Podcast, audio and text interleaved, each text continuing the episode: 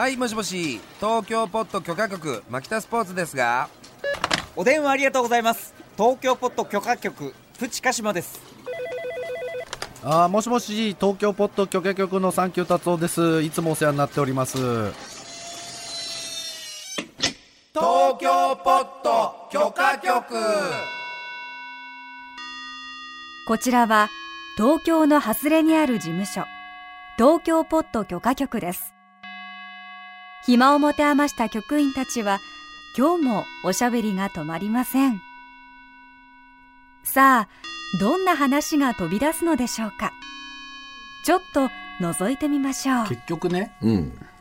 組織が大きいとか小さいとか関わらずねうん。あのー松本さんとかねうんうんうんうん。麻生太郎にねほうほうほうほ誰が注意できるのかっていう話なんですよね、う。なるほどなるほどね。考えたことないいやいや、考えたことありますよ。麻生太郎には俺注意してるけどね 鹿島さんはめちゃめちゃ注意してくれてんのよ、うん森喜朗だってそうなのそうですよ。鹿島さんずっと注意してくれて遊るんだけど。ぼうっていつも言ってんだよね。鹿島さん注意してくれるんだけど、その相手が聞いてくれないっていう。届けてくれないな。ね届けてくれないじゃない、じゃあそういう時に何があるかっていうと、多分ルールだと思うんですよね。もう誰も注意できないけど、ほうほうほそうルールがこういうルールになってますから。ああ、厳然としたルールを。ていうことのためにあると思うんだけあどあ、はいはいはいもうさそのルール作りからもういる人たちはい。はいはいってもう手がつけられないよなっていうあああああ話でねあうん。それこそ麻生さんじゃないですか。いやもうさルール作りの方のすごいじゃんせ政治家さんですから。やりたい放題というかさうん。あやっぱ何言っても OK なんだなっていううん。おばちゃんって言ってんだよだって言ってたね。言ってたよね。おい今これ？と思ったんですけど。いい意味でみたいなニュアンス。いい意味で。褒めてるみたいな。褒めてるみたいなね。確かに腕はすごいよ、次のスターだよって。褒めてる文脈なんだけど、私は最初あの美しいとは思わなかったけど、そうね。みたいなさ、うん。そういう余計な一言で。ででそれはさいやそそれダメですよ言っちゃっていうのを自分より下に見てる人の言うことって聞かないし、うん。じゃああの人より上がいるのかって言ったらやっぱうん。いないし、うん。それはもう組織が大きくても小さくてももう関係ない。だって、うん。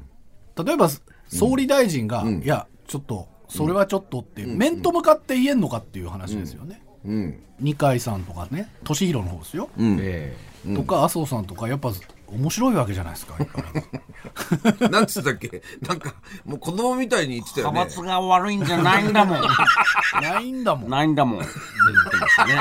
たね。本当だからね。ないんだもん。そうなんだよ。派閥の問題じゃねえしっていう。裏側の問題。派閥を解散しますっていう。会見でしたから。そんな解決方法ないでしょまあでもそれ今著名な人とか、いわゆる大御所の話をしてますけど、まあおじさんそうなの。が抱える問題ですよね。やっぱりおじさんになればなるほど注意してくれる人がいないっていうね、いやだからね、時として、なんかいい話のようにまだ心は14歳とかさ、ずっと男は中学生みたいなそれも注意した方がいいですね。ね、でもさ、永遠の少年みたいそなね。外側さもう5060になってきてさ、もうさ孫を勝たなき権力勾配が自然にできちゃうわけよ。うんうんうんうん。だからこれ翻って自分のことで考えてみればね、うん。まあくしくもここにいる3人っていうのは、ん。なかなかそのサンプルケースが前にいないうん。活動してるわけですで、にその段階で正解もよくわからんし、ルールがない世界に飛び込んじゃってるから、うん。注意してくれる人ってなかなかいなくないですかっていう。うん。でも単純にその例えばコンビでネタやってた頃とか、もうちょっとやっぱり薄々気づいてました。うんうんやっぱ上の先輩にダメ出しをちゃんと聞かなくちゃいけないんだなっていう。どうしてもほら仲間同士そんなに今日悪くなかったよねみたいな。慰め合いが始まるじゃないですか、でもそれ意味ねえなって気づいたんですよ。あ当たり前だけど、うん。そういうやっぱり目上の人ののは聞かなくちゃいけないなと思うし、最近で言うならもうね褒めていただくのもありがたいんですけど、むしろこう、厳しいことを言ってくれる人の方うん。をこう傾けたいんですよね。まあねそれ探しだと思うむしろ。うんただだからといって、ん。クソリップみたいなさ注意喚起とかマジでいらないああだってそれは知らない人だからいいんですよ、うん。ほっといて。だからやっぱ知ってる人面と向かってお互い人となりとか、こういう人だったら知ってる中でのうん。そう。探しだよ、そう。いやクソリップとか SNS そんなの、ダメでいやすよだからそうなるとさ俺ら少なくないかっていう話、大事です。大事な話していやだからね牧田さんどうですか、俺でも年下の先輩を探すようにはするんだよねああなるほど。でやっぱり自分の対抗心とか自分が作ってる牙城みたいなものがあったりとかすると、その範囲の言葉ってやっぱりあんまり聞きたくないと思ってる。じゃあ俺基本ピン芸人じゃん、あんまり人の言うこと聞きたくない人んだよ、ね、間にはね、年下の先輩ってどういうことで年下のし先輩はどこにいるかっつったら別ジャンルだと思ってるところに俺はいると思ってて、そうするとあの刺激になるような言葉とか、まあ注意されるわけじゃないけど、やっぱ年下の方が明らかになんつうかなあの感覚的にさ研ぎ澄まされてるものってあるじゃないですか、そういう今そのそのなるほどね。社会というかさ。そういう意味での先輩、ね、そうそう、そういった意味で、はいはい。全然年年下なんだけど、こいつの言葉はもうみあの傾聴するに値するなっていうケースが結構あるし、自分も素直になれるんで、いいじゃないですか、うん、目上の人は権力勾配使って何か言ってくる。上から目線に行ってきたりとかする。どど同ジャンルのところにいると思われる人たちがなんかそういうこと言われてもなんか釈然としないものってどっか残っちゃうんですよ、で素直になれないとかね、あるから。だから別ジャンルの年下のうんまあある種自分の中で年下の、ああこいつ先輩だって思えるようなやつをなるべく身近に。俺の場合は例えば俳優業とかミュージシャンとか、そっち側のところにむしろいるなって思ったりする。なるほど。とは思います、人間人ではなく、あと最大の他者。うん、がやっぱり必要でそれが最大の他者は俺はあの妻ですね。そうだよね、あの結構なんていうかなうん乱暴なことをやっぱ言うんですよ、やっ話他の人が言ったら失礼に当たるような感じのことを言えんのってもうわかるでも。奥さんしかいなくなるよね。話せばわかるとか同じ言葉でなんか同じ日本語で喋ってるようだけど全然違うんだよね彼女たちが使ってる言葉っていうのは、だからそれに関してはもう腹立つことがかなり多いけど。もうやめちゃいなよそんなの。みたいな。でもあのいやパパ向いてないから。やめといた方がいい、え？え？ってさ俺がこんなに一生懸命やってることを何？向いてない？向いてないってどういうことだよって思うんだけど意外とこれじわっと聞くことがあるんですよそうですすねごいなでもそれやっぱ他者だから、一番身近にいる他者なそうだのでね。そうですね。だから嫌なんだけど嫌っていうか、うんなんだよねこれ、それはでも幸せな関係ですよね、だからこそこうなんていうかこう漂えど沈まずじゃないけど 漂えど沈まず、ね漂えど水面に揺れてる葉っぱのようにね、もうなんか俺その手ぬぐい欲しいな 牧田さんの漂えどいやって沈まずいうかだからさ、ええ。ししっかりとどっかに捕まっていたいっていうのがさ、なんかあるじゃないですか。あるあるある。だからこそできる立場でありでそこでまた後輩たちができてくる、で文句言わせないみたいなこともなんか出来上がってったりするけどそうじゃないところじゃないとなかなかね。牧田さんは難しいだろうな。そうだよねでもともと自分のメンタリティっていうかさそういうのし結構自分でももうこの年だから理解もしてるんですよ。なんか人の意見なんか聞きたくないとかさ。あの理解してるけどやっぱり聞きたくない。聞きたくない。なるよね。そう。っていうのがあるので俺に権力を持たせたらやばいぞとも思う。ところは自分ではちょっと注意はしておきたいなと思う。だって気持ちいい方に体向いて向けときたいじゃんそうだよね、うん、そうなんだよそれで俺気持ちいい方に体向けとき人間なんです僕は。基本的には。俺それ言い始めると何もしたくない人間だから。あのただ横になっていたい、ん。漂わず横になっていたいから。好きなアニメ見て。そう。バスケット見て。バスケ見て。お風呂入って寝てみたいな、俺ねその話冒頭の松本さんの話出ましたよね、あれの第一報を読んだ時知った時、思い出した言葉が、もうこれ数年前かな、ある雑誌の編集後期に、まあなんか匿名なんですけど、書いてあった言葉がすごく思い出というか印象に残っていて、例えばねまあ一般的なおじさん我々だとしましょうよ、その世の中の価値観とかね、今まで隠していたことがあらわになった時に、やっぱり過去の自分が殺しに来るっていうそういう事案が起きた時にねまあこれから起きるだろうと、うん。少なくとも、でそういう時にもしじゃあそういう自分の番がやってきたら、まあなんか裏で話そうよとか、なんかそういう集体を見せないようにしたいですねみたいなこと書いてあって、僕それすごくなんかこう印象深くて。メモに残してるんですけど、でもこれって全ての人に共通しませんか？だって特におおじさん、今おじさんと言われてる人たちは、じゃあもう子供の頃から含めて、じゃあ誰も傷つけたことないのかって言ったら、それは嘘ですよね。で、自分が気づいてないところで傷つけたかもしれないし、で、そこで、その過去の話が来た時に、もう、なんて言うんだろう、ごまかすとか、うろたえるとか、なんか怒るとか、じゃなくて、いかに向き合えるかみたいな話は必要だなっていうのは、数年前にこの文章を見た時お思ったんですよ。今回の件もそれに似てるなと思って、まあ今ちょっとこう、最近のテレビ上で見る、例えば松本さんのあれとか見ると、NHK の E テレかなんかで性教育の番組一回やってましたよね。あれ見たよあれ。あれなんか見ると、それ、あの人なりになんかこう変わろうとしている様はちょっぱ見えた感じがするんですよ。だから、あれが多分リアルタイムだとして、でも今回の話ってこの10年のスパンの話じゃないですか。やっぱりそういう話がどうしても出てくるときに、じゃあどういう対応を取るのかっていうのが問われるのかなって、すべてのおじさんおばさんですよ。っていうのはすごく思うんです。だからその麻生さんじゃないけど、何か批判が起きた時、いや、俺は今までこれで来たんだからこれでいいんだよ。って開き直る おじさんになるのか、じゃあせめて今日明日からは変わろうよって思うし、考えを変えるおじさんになるのか、そこすごく分岐点大事だと思うんですよね。前も言ったかもしれないですけど。そうだよねさ、麻生さんもさ、とかまあ森喜朗さんとかにしてもそうだけどさなんか身内的な状態の中で通じるジョーク言ってない？そうです。特にあの昭和自民党からの人って、半径5メートル以外の人は、絶対、例えば飲めば楽しいとか、気持ちよくさせるとか、座持ちと、座持ちエリートだと思うんですよ。で、また先生そんなこと言って、ギャーで笑って、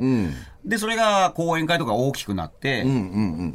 で、その人たらしですよね、人たらしっていうのは僕政治家で必須条件なのかなとは思うし、人たらしでいいんですけど、でもそれがやっぱりバランスが取れなくなってくる時あるじゃないですか。公に携われば携わるほど、そうなんだよね。トップに立てば立つほど、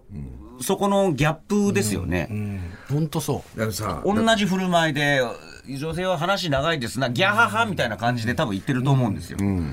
いや本いや、当にでもそれだ、それ違いますよっていうことですよね、特にね、だから政治家だしさ、そういう、あの、公の立場の人間だからっていうことになると思うんだけど、俺、例えば松本さんとかにしてもそうだけどさ、つい最近やっぱさ、たけしさんとかがさ、あのーあ浅草でやってるさ、館。のイイベントで、たけし杯か。たけし杯出た時にさ、言ったことがちょっと話題になったけどさ、あそこでどんなにやっても、とにかくたけしさんが一番偉いよね。一番偉い人のが、一番偉いって立場で言ってる笑いじゃん。いやだから難しいよそので。難しいのよ。超難しい。でだけど今もうそこまで問われちゃうかそうならんだよね。権力の笑いってやっぱりあんまり使わない方が俺はいいかなと思うんだよね。なるほどね。わかる？わかる、うん。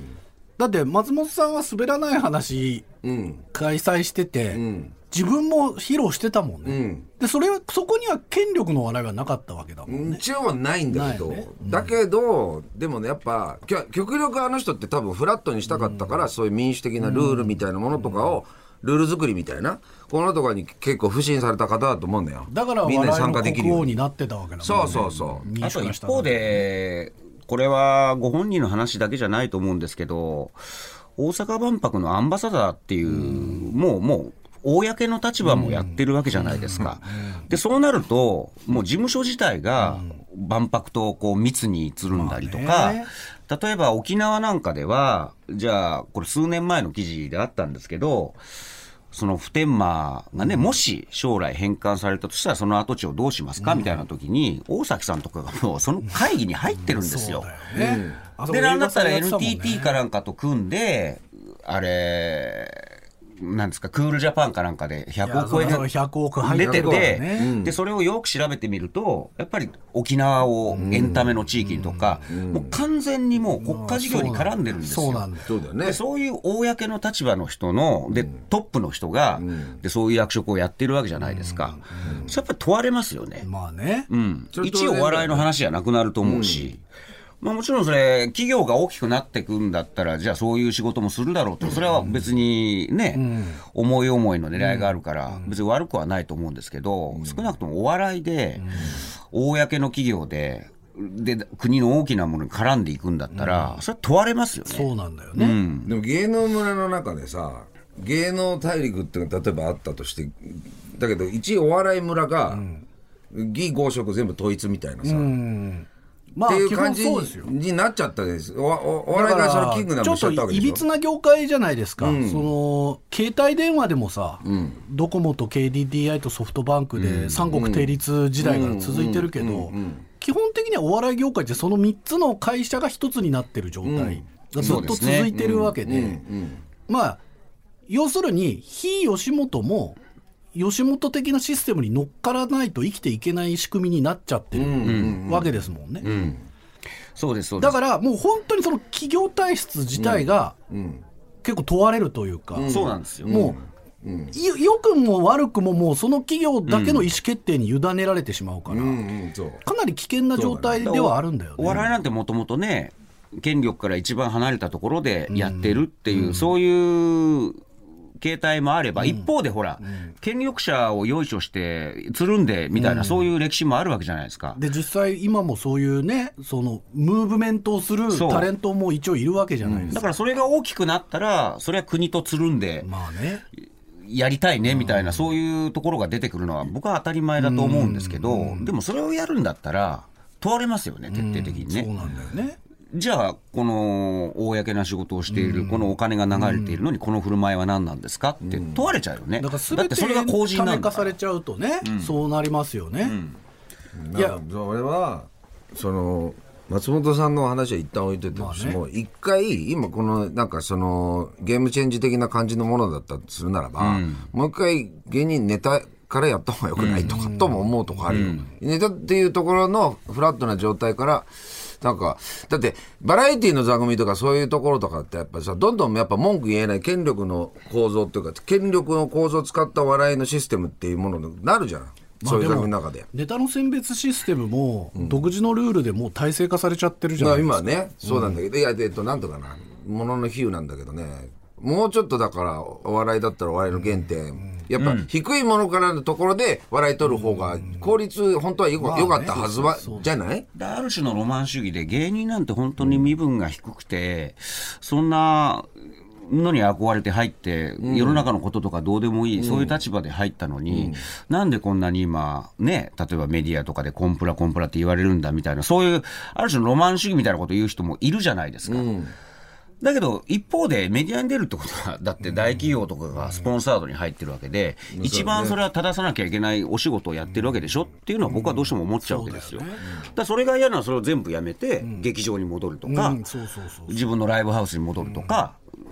もう、あのー企業が入らないところで全て、手売りのチケットでやっていくか、そ,、れこそ配信とかでやっていくかって、舵を切るしかないと思うし、自活して、第二芸能界でやりゃいいわけですよね。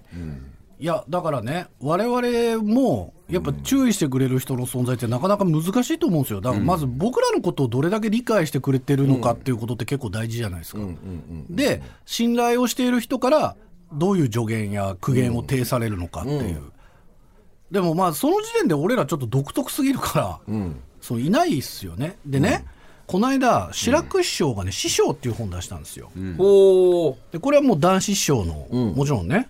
思い出話なんですけど、白く師匠はいろんなところから怒られてて面い白い。やまあちょっと白く師匠の悪口やめてください。白く師白く師匠の匠悪小泉京子さんだって別に悪くないし、口元 SNS がなんか口元歪んでる。ラジオで伝わらないけどねえ白く師匠。やめてください。僕あの SNS、ツイッターを取り上げて、うん3年後の大晦日まで保管しとけばいいと思うんですよ。芝浜芝浜。芝浜システムで。芝浜システムででね3年後の大晦日もう穏やかになった白く師匠に、もうツイッターやっていいよって言って、だから京子京子京子という妻からね。あのスまマホをた炎上海に落とせばいいんですよ。また炎上するといけねえで、わ あのまたツイッターやめるみたいな。俺それ考えてんだよ。ちょっと待って白く師匠茶化すのやめてください。いや、茶化してません。提案ですから。3年間まず取り上げたら。いや、でも素晴らしい本なんです、素晴らしい本師匠が。ね、そうもう「談春師匠赤目高」っていう本書きましたけあああど、ったね。徒弟制度の中で、自分の中の唯一心っていうのはやっぱ師匠なんですよ、だから亡くなった後没後でも「いや師匠今僕こうなんです。ああ。師匠僕はあの時間違ってました」指針がね。そうなんですよ、で師匠だったらこれ喜んでくれると思います。きっと師匠こう言いたかったに違いないってやっぱその師匠に対する愛なんですよ、うん全部ね。ね、そう赤目高もそうだったと思うんで、でそれは何に似てるかっていうとね、まあ、僕だいぶ前にやっぱ男子が神になるっていう話を、なブログかなんかに書いた記憶があるんですけど、あのキリスト教みたいなね、一神教の世界でまた弟子たちがいるじゃないですか、なるほどあのヨハネとかねルカとか福音書があって直弟子たちっていうのはやっぱその一冊ずつ福音書みたいなのが出てるわけですよあやっぱ。その志らくの中の男子談春師匠の中の男子。まあ志の輔師匠なかなか語ってくれないですけどまあ他にも談笑師匠の中の男子もいたりとかまあいろんな師匠方の男子観っていうのがそこにあってやっぱそれが一つの生き方の指針になってるし没後でもやっぱ自分の人格を注意してくれる人、あるいは指針になってる人っていうことになってるわけですよね。翻ってじゃあ他の国どうかって考えたら、やっぱり自分を注意してくれる人って神なんだろうなと思う。ああ他の国だったら。なるほど。だから50、60になっても毎週末、礼拝堂に行って懺悔したりとか、まあ、あるいはちょっと敬虔な仏教徒、あるいは神道の人でも、やっぱ自分が本当に小さな存在でこういう悪いことしてしまった、自分はこれが良くなかったんじゃないか、こういう罰が下った、とか自分はこんな悪いことしてしまったっていうのを、まあ、懺悔する機会があるわけなんだけど、基本そのシステムってないっすよね。だから、やっぱあのーモンスターが生まれやすいのかなって思ったんですよね。う麻生太郎だったら吉田茂に手を合わせた感じいやいやまあそうかもしれないけど。師匠っていう軸は絶対的ですもんいやね。だからそう考えると初めて徒弟制度から逃れたスクール制度の一期生のダウンタウンが今こういう立場に立たされてるっていうことってすごく象徴的なことだと思うんですよね。あそこが期限になっちゃってるからね。うん。うん。だから注意してくれる人がいないっていうことは注意してくれる師匠がいない。いないいないいない。指針がないっていうことになるから、本当にあくまで自分軸で自己統制、とそしてじゃその自己統制が正しいかどうかチェックする仕組みもないまま生きていかなきゃいけないっていう、結構難しい立場に今置かれてるんだろうなね、だからその師匠の価値観っていうのはその通りだと思うんですけど、一方で一つだけ気になるのが、じゃあ本当に細かいことですけど、じゃあし師匠がだったら今なんて言うかっていうのは、これかなりそうデリケートな話じゃないですか。そうそう解釈がめちゃくもうちゃあるから。亡くなってる方だし自由に言えちゃう当時の時代背景と価値観があった上で、そのまま直輸入して直訳したらダメじゃないですか。そうなのよ。そうなのよ。それってかなりすごく、まあ、こういう言い方したらあれですけど、センスが問われるというか、そのまま直輸入して、師匠だったらこう言ってたからこう言って炎上しました、だと、それはご本人の責任ですよね。そうだよね。いやだから自戒のシステムとして働くその不正ですよね、神それが例えば神であり、師匠であるかもしれないし、両親かもしれないけど、そういうその自分にとっての叱ってくれるような、注意してくれるような存在っていうものの、なさっていうのに不安を覚える時が。ある。うんうんうんうんうんだから俺はあの母親はまだギリギリ生きてますし、ちょっとお父さん早めにいなくなってしまったので、お父さん。そうだよね。その例えば牧田さんのように両親がいなくなるという経験をまだしてないんですよ、ね。まだね一応ね。あるいは大人になるまで父親と付き合った後に父親が亡くなるっていうことを知らないので、どうどうでした？両親が亡くなった時って宙ぶらりんな気持ちになります？後からどんどん来ましたねつい最近もある、まあ、企画にちょっと参加したんです、あの、まあ、佐久間さんの企画なんですけど、気がついたら僕はあの女医さんに肛門見られてました。どういうことですか？気がついたら気がついたらま巻き込まれてたんです病院ね。それはもう見ていただくしかないし、はい。カットされなければ、っていうか、カットすんなよ。と 佐久間さんってすげえ思うけど、気がついたら最終的に僕肛門を見られてるっていう、久しぶりですよそんなムーブしたの。でその時には俺見られながら、これお母さんに見られたらどうしようっていう感覚と、わかります？でもお母さん俺頑張ってるよっていう感じとか。あとなんか図式としてはちょっとええ偉くなってる立場を利用してることでなんかいろいろ絡んできてた企画なんですよ。で、それがひっくり返されてるんですよ。だから自分に対するある種の戒めというか、こういう原点じゃないけど、こういうことだって、俺は、じゃあ例えば娘に見見せられるかっつったら、俺の中では筋は通ってるっていう感じ、だから娘とか肉親まあ母親とか父親とか、っていうものに対するなんかこうなんていうか恥ずかしくないっていう感じ。っていうのはね、だけどこれでもちょこっと外す外すととてとてつもなく下品なことなのかもしれないし見る人にとってものすごく不快なことやってるかもしれないから自分だけはちょっとしっかり持とうとかって思ってた感じはありましたよ。まあさっきね、奥さんとか、ね俺本当にそれ分かるんですよ、はい身内だからこそ、むしろクールに言ってくれるっていう、でも一方でその本当正反対にいるのがビジネスとして ちゃんとお金を払って解決する、まあそれが何、そのプロのカウンセラーみたいな。カウンセラーみたいな、っていう手もあるんだろうな。なるほど。そうか。うん。いやだからね思うにね注意されたい欲っていうのも多分あるはず注意されたい煩悩みたいな。あと、その、自分の内なる、まあ、不正っていう言葉もちょっとジェンダー的にアウトだと思うんで、あの、あえてこう注意してくれる人、概念概念ね、概念としてのね。で、そこに、やっぱその、つけ込む人たちが出てくると思う。それがまあ、新興宗教なのかもしれない、ね陰謀論なのかもしれうんない。そうだね。何でもいいんだけど、その、この人の言うことを信じておけば大丈夫。この人に喜んでもらえれば大丈夫っていう装置ね。うん、装置ね。うん。でやっぱ不安だからこれでいいんだろうかっていうことをかか抱えながら生きていくことに耐えられない、うん。